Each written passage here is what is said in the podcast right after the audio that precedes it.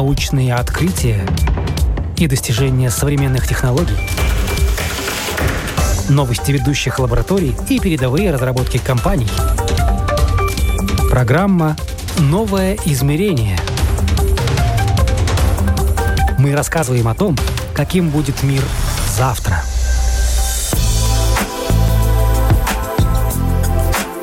На рельсы цифровой трансформации мир встал не сегодня и не вчера, но вот обрушившаяся на нас пандемия многие процессы ускорила. Это программа «Новое измерение». Меня зовут Яна Ермакова, и сегодня говорим о том, какие тенденции будут влиять на компетенции и навыки в будущем, что их определяет уже сегодня – на этот вопрос ответило недавнее исследование, результаты которого эксперт в сфере навыков и моделей образования будущего Павел Лукша представил в рамках открытого форума. Информацию собирали в течение пандемийного года с использованием форсайт-методологии. Это такой метод, который позволяет э, заглядывать в будущее, да, делать прогнозы относительно того, что нам ждать, за счет того, что мы коллективно обсуждаем, куда меняется ситуация. Люди как бы держат такие кусочки смыслов или кусочки знания, потому что они занимаются разными сферами. Например, могут быть э, люди, которые, собственно, добывают, те, кто производит оборудование, те, кто является потребителями отрасли, регуляторами. Если вместе их начать спрашивать, мы из их коллективной позиции можем увидеть, куда, собственно говоря, мир идет. Ну и потом мы спрашиваем, а что, собственно говоря, в связи с этим будет нужно знать и уметь. То есть мы начинаем с того, что, собственно говоря, этот мир, эти изменения определяет, а потом пытаемся понять, как с этим будет взаимодействовать профессионалы, то есть те, кто деятельностью занимается внутри сектора. Конечно, появятся профессии, которых сейчас нет и о которых мы пока еще не подозреваем. Процесс это естественный и закономерный. Мир меняется, и завтрашний день приносит то, в чем еще вчера не было никакой необходимости. Павел Лукша приводит пример. То есть, если мы говорим, например, о той же цифровизации, те же смартфоны появились 10 лет назад, до этого их, по сути дела, не было, да, и компании, которые, ну, по крайней мере, занимаются потребительскими решениями, на самом деле практически все должны часть своей деятельности перевести на работу с мобильными платформами, со смартфонами. И для этого им нужны новые профессионалы. А с другой стороны, допустим, эта же самая цифровизация начинает отменять огромное количество существующих э, деятельностей или как минимум их менять. То есть это вот те самые трансформирующиеся профессия или исчезающие. Да? Ясно, что если мы должны уметь и знать другие вещи, нам нужно по-другому им учиться. Исследование о компетенциях будущего прошло в более чем 50 странах мира и включает в себя семь крупных секторов экономики – производство, строительство, транспорт, информационные технологии, сельское хозяйство и услуги. Все это позволило получить довольно полную картину того, что же нас ждет.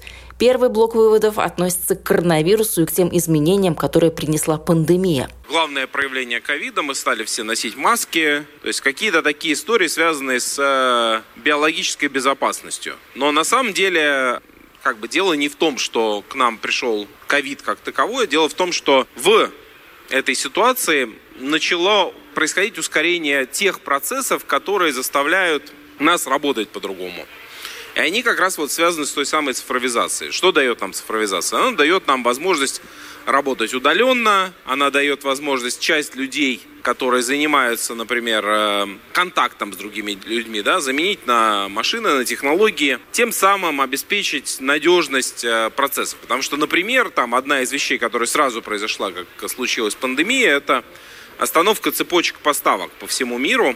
В общем, компаниям стало ясно, что надо будет довольно сильно менять процессы, чтобы э, обеспечивать надежность поставок, потому что глобальная экономика, она работает на том, что, собственно говоря, цепочки логистики идут сквозным образом через весь мир. То есть, если мы говорим, допустим, о смартфонах, да, то есть он как собирается? Он в одном месте производится руда, в другом месте из него производится металл, в третьем из него делается корпус, в четвертом он собирается. И путь, который проходит э, материал от точки, где он появился, до потребителей, может быть, он два раза или три раза обогнет земной шар. То есть это глобальная экономика.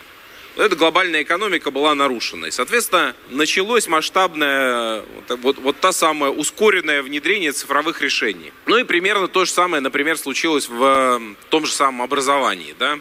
Всех посадили на карантин, отправили в режим удаленного обучения. Но это произошло э, больше, чем с 90% э, всех э, учащихся на планете. И такой скорости изменений это за 6 недель больше полутора миллиардов человек ушли в карантин по всему миру и большая часть из них перешла в режимы удаленного обучения. То есть такой скорости изменений система образования не знала никогда. Стремительно изменившаяся реальность показала, мир уже давно готов к внедрению принципиально других технологий, но до сих пор прогресс сдерживали устоявшиеся традиции и общий консерватизм общества. В пандемию с точки зрения развития так или иначе просили все мировые экономики, практически по всем направлениям. Если мы говорим про потребительские индустрии, там товары массового потребления, индустрия развлечений, гостеприимства, там они в некоторых случаях на 20-30% упали. А вот, например, все, что связано с цифрой, оно стремительно росло. И интернет вещей растет по году на 14%. Это очень большие показатели для роста отрасли. То есть двузначные показатели – это всегда такой очень бурный динамический рост. Все это говорит нам о том, что на самом деле мир начал очень активно эти самые цифровые технологии внедрять, и переходить на новые рельсы. Да? Коронавирус выступил в исследовании фактором, который описывает, как мир меняется здесь и сейчас. Но это фактор, конечно, не единственный. Тенденция, которая поначалу показалась временной, переход на удаленную работу, может оказаться с нами надолго, а то и навсегда. Это будет уже не новой реальностью, а повседневностью или даже рутиной. По всей видимости, в течение ближайших 4-5 лет треть рабочих мест станет постоянно удаленными. Вот. Это оценки не только наши, это вот а, мы увидели в своем исследовании, это сделало глобальное исследование McKinsey, консалтинговая компания, и они э, тоже увидели очень похожую динамику. То есть это означает, что люди, в общем-то говоря, в офисах уже не будут многие сидеть, да, это, в первую очередь те, кто может работать удаленно, кому не требуется непрерывное общение, взаимодействие, там, работа в команде и так далее. И в этом смысле это такая новая норма. Она, в свою очередь, приведет к изменению отношений между работником и работодателем. И это та вещь, которая с нами уже случилась. И дальше только будет э, нарастать. Ну, понятно, что все, что касается, э, значит, распространения норм гигиены, биобезопасности, это тоже, по всей видимости, будет с нами, потому что Сейчас, вы знаете, идет четвертая волна ковида, и, по всей видимости, они, в общем-то говоря, будут продолжать ходить. Вакцинация пока не решает эту проблему, так что, э, в общем, нам придется привыкать жить вот в таких обстоятельствах.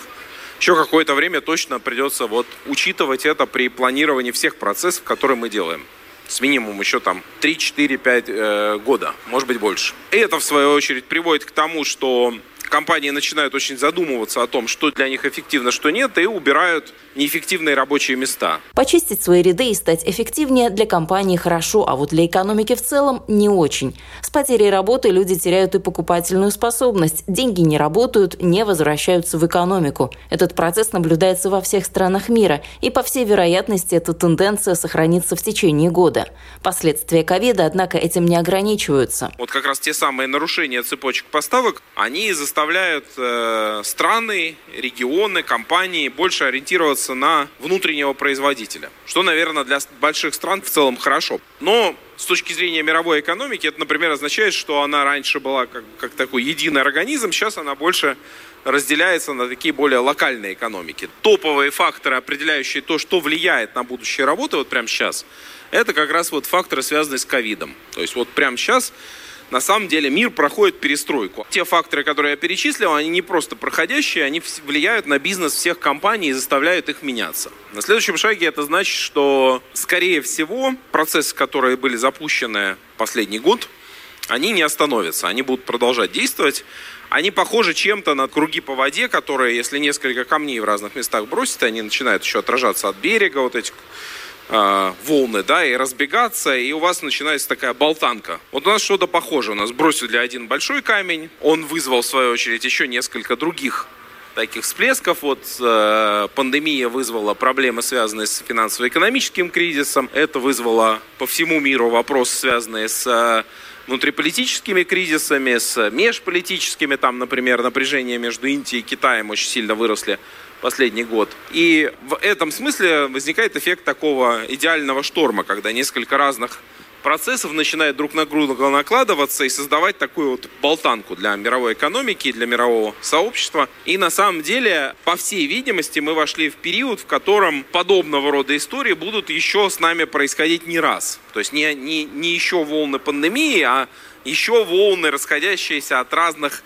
кризисов. Пока наука и медицина ищут решения, как сгладить кривую роста пандемии, экономисты с осторожностью говорят о нынешних и будущих системных рисках, которые могут оказать еще более сильное влияние на экономику, отмечает Павел Лукша. Каждый год э, Всемирный экономический форум выпускает э, такую штуку, которая называется диаграмма глобальных рисков, э, вот, где они описывают, что будет влиять на наш мир – от чего нам может стать плохо. И э, эти риски они ранжируют по вероятности и по э, степени воздействия. Вот по степени воздействия на протяжении многих э, лет самым главным риском был какой? Ядерная война. Ну, то есть ядерная война была как бы главной такой угрозой. Но вот в прошлом году на первое место вышли риски, связанные с э, климатом. При этом по вероятности ядерная война, она такая, одна из самых низких Картину, полученную в результате исследования о будущем компетенции, Павел Лукша дополняет данными другого параллельного анализа, который был проведен в то же время. Группа исследователей изучала, куда движется мир и куда, в какие регионы смещаются центры влияния. Там такая была совместная группа, в которой с одной стороны, э, люди, занимающиеся будущим общества, будущим геополитики и будущим э, экономики и технологий увидели, что эта история да, про э, растущие риски, про э, влияние экологических факторов начинает как бы раскалывать мир на части. И в частности, то, что уже началось, это в прошлом году началась э, реальная холодная война между Китаем и США. Еще началась она Трампом. Новая администрация США, она ровно в этой же логике действует, потому что это просто борьба за сферы влияния в мире. И, в общем-то, тут не так важно, кто президент. Тут важно, что это принципиальная такая заявка Китая. Он в э, прошлом году вышел по уровню научной деятельности на первое место. По паритету покупательной способности ВВП сравнялся. По экономике всего региона азиатский регион сейчас превосходит все, что делает остальной мир. То есть это стал регион номер один в мире. И это такие вещи, которые очень устойчивые, они будут продолжать в этом направлении двигаться. Центр экономической власти, он уже по факту съехал в Азию. Раньше он был между Европой и США где-то, да, и сейчас он приехал в Азию и, видимо, там останется на очень-очень долго. И у этого есть, конечно, и причины, потому что большая часть населения мира живет в Азии. И теперь там передовая наука, теперь там передовые технологии, теперь там будет центр развития культуры. Естественно, начинается такая конкуренция между старым миром евроцентричным, да, евроатлантическим так называемым и новым. Акценты влияния смещаются, однако ученые говорят о таком явлении, как астровизация или слияние ряда стран в макроблоки, которые и будут определять развитие мира в целом. Чем это радикально отличается от того устройства, которое мы наблюдали до коронавируса – Сама по себе пандемия не является причиной этого явления. Скорее, она его спровоцировала. Павел Лукша объясняет, как это произошло. В ситуации, в которой экономики почувствовали, что они не могут друг на друга полагаться, как, например, это произошло между США и Китаем. То есть Китай должен был поставлять критические товары, там, например, медицинские, в США для того, чтобы поддержать их в пандемии. Они говорят, мы сначала решим свои внутренние проблемы, потом будем, ребят, вас обслуживать. Ну, стало ясно, что, в общем-то говоря, вот эта прежняя идея, где они друг с другом очень плотно связаны, она больше не работает. И Китай совершенно по-другому решает логику там, что им с пандемией делать. Ну и примерно так же по всему миру. То есть вот это как бы привело к тому, что люди стали себя ощущать гораздо более, ну как бы разобщенными. И вот мы в этой реальности будем жить еще довольно долго. Она будет менее комфортной, более в чем-то опасной, более вероятны там всякие локальные конфликты и так далее. Вот это как бы вот первая часть той реальности, которой мы должны привыкать. Но при этом есть и общие интересы, и они связаны с тем, что вот эти самые экологические риски, это по факту риски, связаны с тем, как развивалась наша экономика в течение последних не просто десятилетий, на самом деле столетий. Вот вся индустриальная экономика, да, она действовала в логике, в которой мы берем из природы все, что нам нужно, выбрасываем туда то, что нам не нужно. И это, в принципе, нормально работало, так человечество действовало и до индустриальной эпохи. Просто доиндустриальное оно не использовало ту материю, которую природа не умеет перерабатывать. То есть, ну, например, токсичные там, соли тяжелых металлов не появлялись в хозяйстве. То есть люди использовали кожу, кость, дерево, а их природа умеет хорошо перерабатывать. Потом, когда пришла индустриальная эпоха, там появилось вот много такой материи, которую природа перерабатывать не умеет.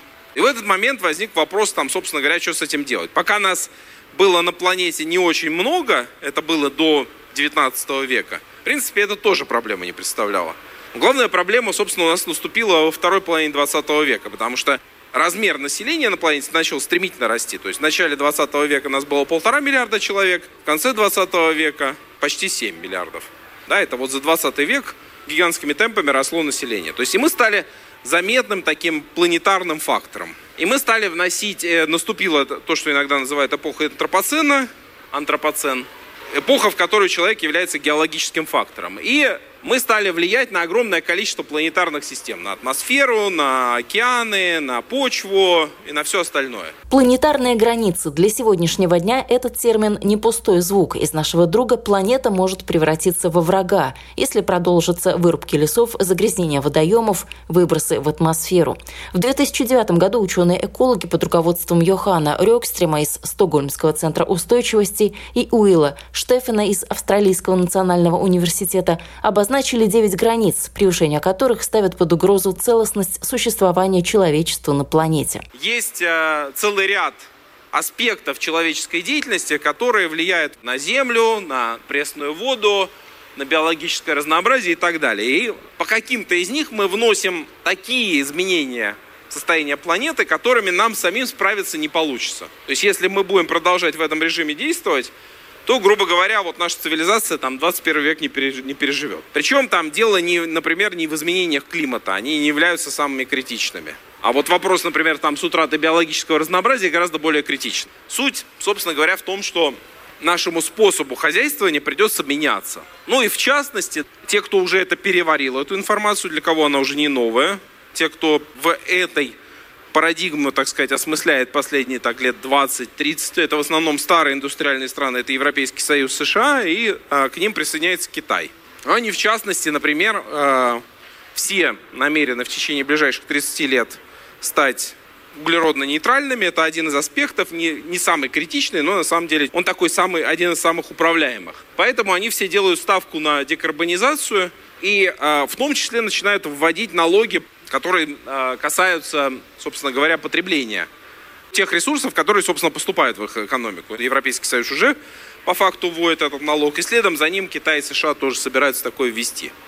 И это значит, что они не только сами будут у себя декарбонизацию производить, они у заставлять всех своих ну, как бы, производителей ресурсов для своих экономик будут тоже заставлять эту декарбонизацию производить. В связке с этими целями следуют и другие. Почти все они так или иначе касаются более широкого использования возобновляемых источников энергии. Делают ставку на то, что уже к середине 21 века большая часть автомобилей будет электрическими или водородными. Вот, это как бы принципиально другая картинка с точки зрения того, как выглядит э, мировая энергетика куда она развивается, на, на, на чем она развивается.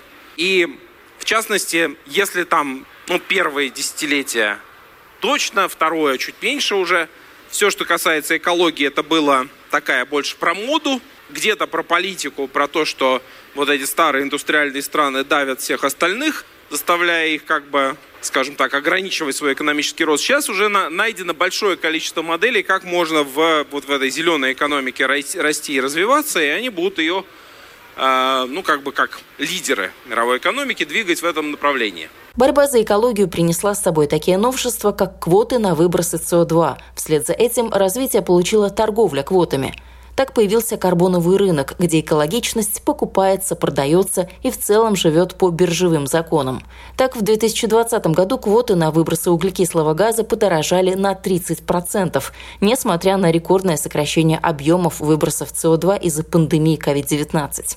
Росту цен способствовало решение Евросоюза поставить цель сократить выбросы парниковых газов к 2030 году, по крайней мере, на 55% по сравнению с уровнем 1990 года. Кроме того, сейчас наблюдается еще одна интересная тенденция к сворачиванию потребительской экономики, так как экологический след человека прямо пропорционален потреблению. То есть если в 20 веке ты самый крутой, если у тебя больше всех денег, и ты больше всех потребляешь, и если у тебя есть там большие четырехэтажные яхты и золотые унитазы, то как бы постепенно это будет становиться все менее круто, и людей будут переключать на вот такое нематериальное потребление. Кстати, много из него будет вот в цифровой сфере. Уже сейчас ясно, что количество денег или количество лайков, которые вы собираете в сети, может быть вполне себе сопоставимо. А в перспективе, может быть, количество лайков в сети более важно. Это как раз про элементы вот этой самой новой потребительской экономики. Там потребление цифрового, да, более важно, чем потребление физического. К чему же движется человечество? От личной экономики мы переходим к экономике замкнутого цикла или, как ее еще называют, регенеративной. То есть сейчас экономика построена как? Мы берем из природы то, что нужно, выкидываем обратно то, что не нужно. А в, в этой логике все, что мы должны выкинуть, начинаем искать возможности повторно использовать. То есть мы максимально материю замыкаем внутрь, ну, то есть примерно так же, как природа делает, да, то есть мы начинаем заниматься рециклингом, переработкой, повторным использованием.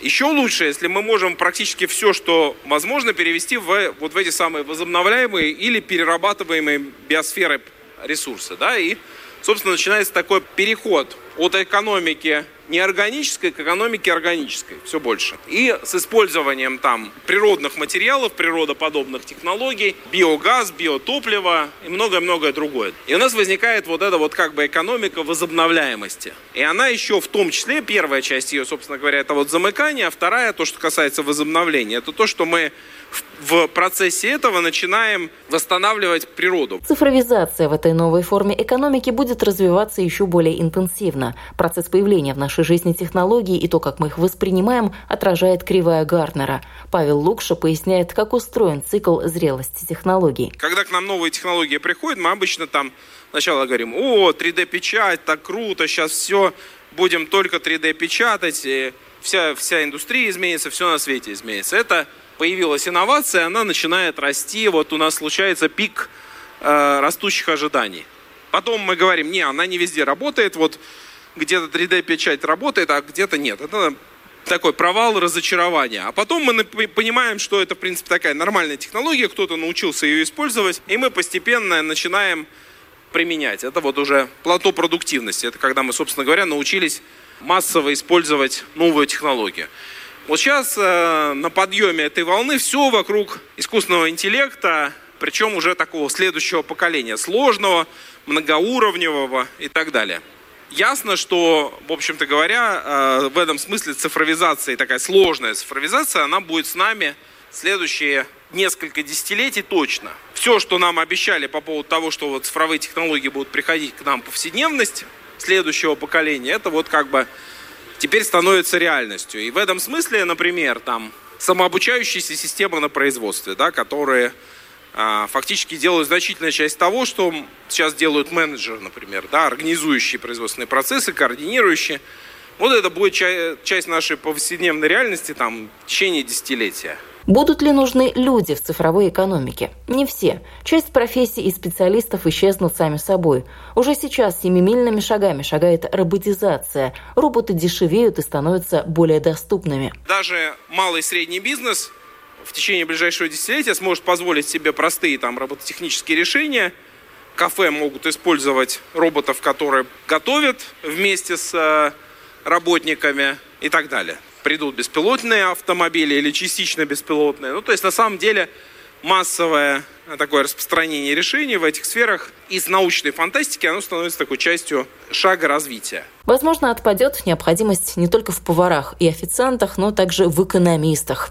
Технология блокчейн в каких-то вопросах сможет заменить в будущем юриста. Это неизбежно и уже происходит. По сути дела, огромное количество вот этих транзакций переходит на платформы если раньше для этого нужны были люди, которые составляют контракты, сейчас вот их будут делать автоматически. Там дополненная виртуальная реальность и так далее, и так далее. То есть на самом деле такой насыщенный большим количеством решений э, сложный мир. И, естественно, вот то, что я говорил про экологию, это означает, что к нам приходит там большое количество экологических инструментов решения, особенно в промышленности, их надо будет внедрять. Самые большие опасения, что касается цифровизации, связаны с тем, что многие останутся не у дел. По некоторым оценкам, роботы могут перетянуть на себя чуть ли не половину рабочих мест. Павел Лукша уверен, что прогноз этот пессимистичный и вряд ли оправдается. Ситуация выглядит не так плохо, как могло бы на первый взгляд показаться, потому что мы перед этим делали исследование, оно как раз про то, как будет разворачиваться вот этот переход. То есть люди не уйдут из экономики, они просто будут заниматься темами, связанными с тем, что называется более человечной, более опирающиеся на умение людей деятельности. То есть э, уникальные продукты, человеческое творчество и отношения людей друг с другом как то, что будет, собственно говоря, позволять нам производить эту самую ценность в экономике.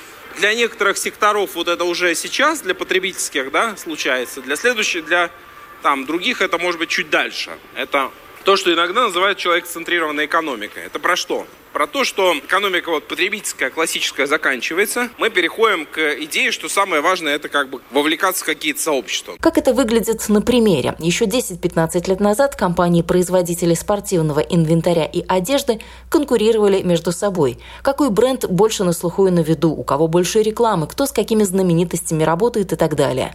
Сейчас же конкуренция выглядит принципиально иначе. Берем, например, компанию Nike она делает что? Она делает э, клубы, которые посвящены там определенным типам спорта, например, бегу. Да, и вы когда покупаете кроссовки, вы покупаете одновременно, грубо говоря, членство в этом клубе.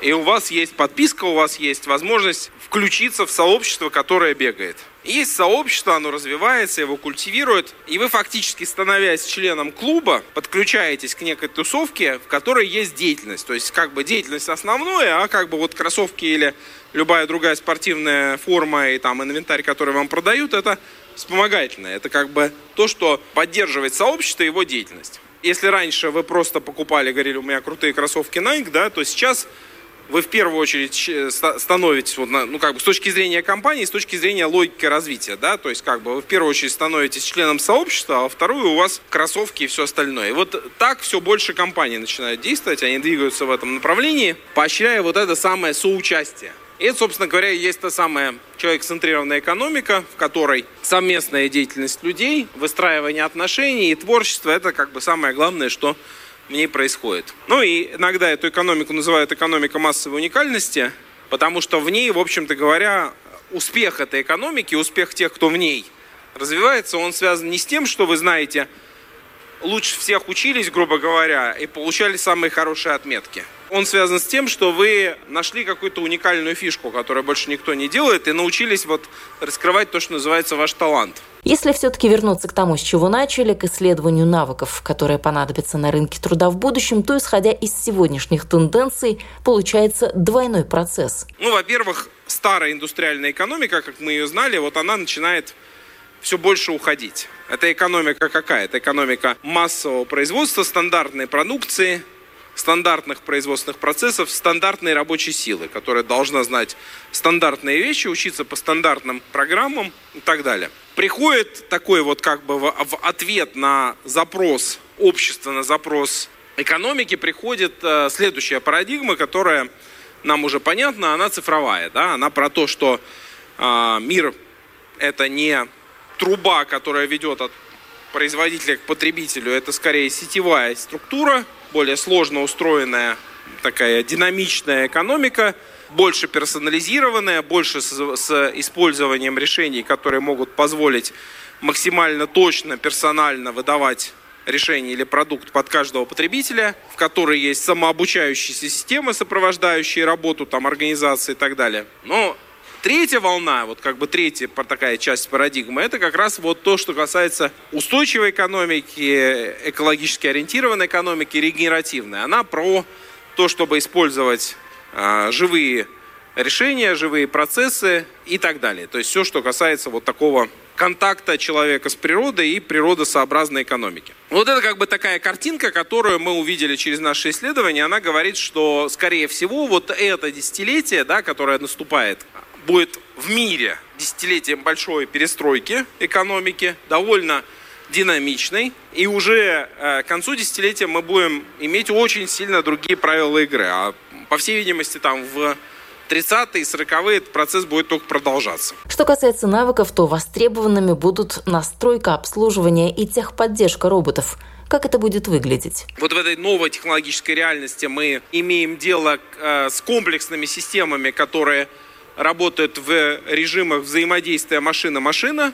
То, что называется индустриальный интернет, это вот такой протокол взаимодействия сложной индустриальной системы. По сути дела, мы говорим о комплексном управлении такими роботизированными системами, о настройке, о сопровождении, о предиктивной аналитике. Это значит, что э, искусственный интеллект позволяет оценивать, что происходит с э, производственной линии и смотреть, куда ее можно развить. И это вот как бы часть такой повседневной среды. Ковид очень спровоцировал использование безлюдных технологий, дешевых решений, которые позволяют там поменять и работу в кафе, и работу транспортных узлов, и госпиталей и так далее. То есть на самом деле робототехника, которая становится такой более доступной и более массово используемой. Дополненная виртуальная реальность, как такая тоже часть этой реальности, многомиллиардная отрасль сама по себе, но она а, будет влиять на нашу такую повседневность и, по всей видимости, в общем, станет новым пространством для работы, для, для сотрудничества. Там, в частности, вот инженерная разработка там, в течение десятилетия будет э, делаться уже, грубо говоря, не, не в КАДе, да, на плоских экранах, а в, вот в таких пространствах виртуальных, где команды, причем они могут находиться в разных частях мира или разных частях страны, вместе собирают такую трехмерную модель, подбирают, смотрят, как она работает и так далее. То есть это вот уже среды, которые там, в течение десятилетия будут использоваться инженерными компаниями. Потом, например, при стройке, при создании новых промышленных объектов, э, дополненная реальность, которая позволяет, например, отслеживать, что построено, что не построено, там прям планшет, грубо говоря, загружается, как, бы, как должен выглядеть готовый объект, как он должен выглядеть на разных стадиях, и можно сравнивать, что уже построили, чего не хватает, и контролировать прям визуально. Ну и, например, там с точки зрения того, что если вот инженер пароводит несколько часов в день в очках виртуальной реальности в, фактически в другом пространстве, забота о его психическом здоровье становится такой очень важной историей. Психологическую устойчивость очень хорошо проверила пандемия. Когда большая часть работников перешла на удаленку, начали по 8-10 часов работать в режиме удаленного контакта с коллегами, многие начали говорить о выгорании, стрессе и даже проблемах со сном. И на самом деле это вопрос того, что мы а, в цифровых средах не очень умеем работать и на самом деле есть много таких негативных эффектов на психическое здоровье, на психологическую безопасность э, с точки зрения работы в цифровой среде.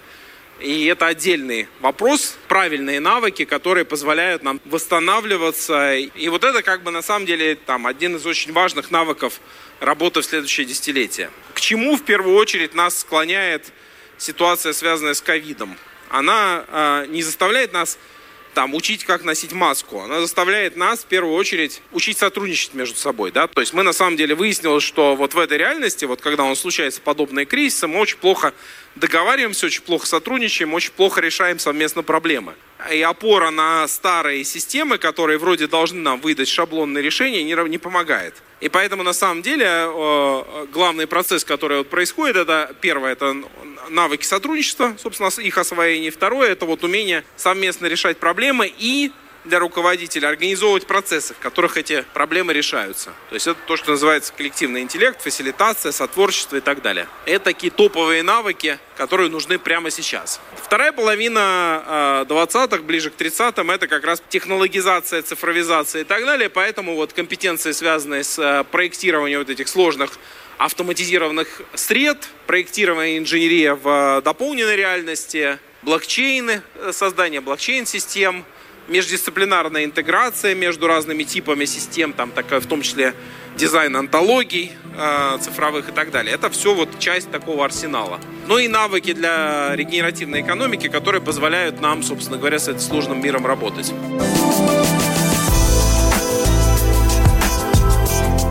Итак, каким же выводом пришли эксперты в своем исследовании?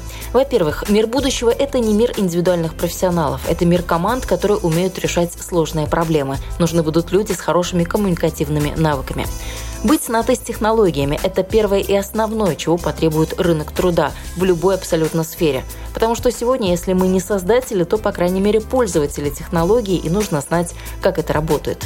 Важно будет все, что связано с адаптивностью и навыками быстро перейти из одной сферы в другую и быстро в чем-то разобраться. Список навыков и компетенций – это, конечно же, далеко не полный. Но по мере того, как мы будем продвигаться и смотреть, что же нам приготовило будущее, мы тоже будем понимать, а что же мы можем ему предложить. Вы слушали программу «Новое измерение». Я, Яна Гермакова, на этом прощаюсь. До новых встреч. thank you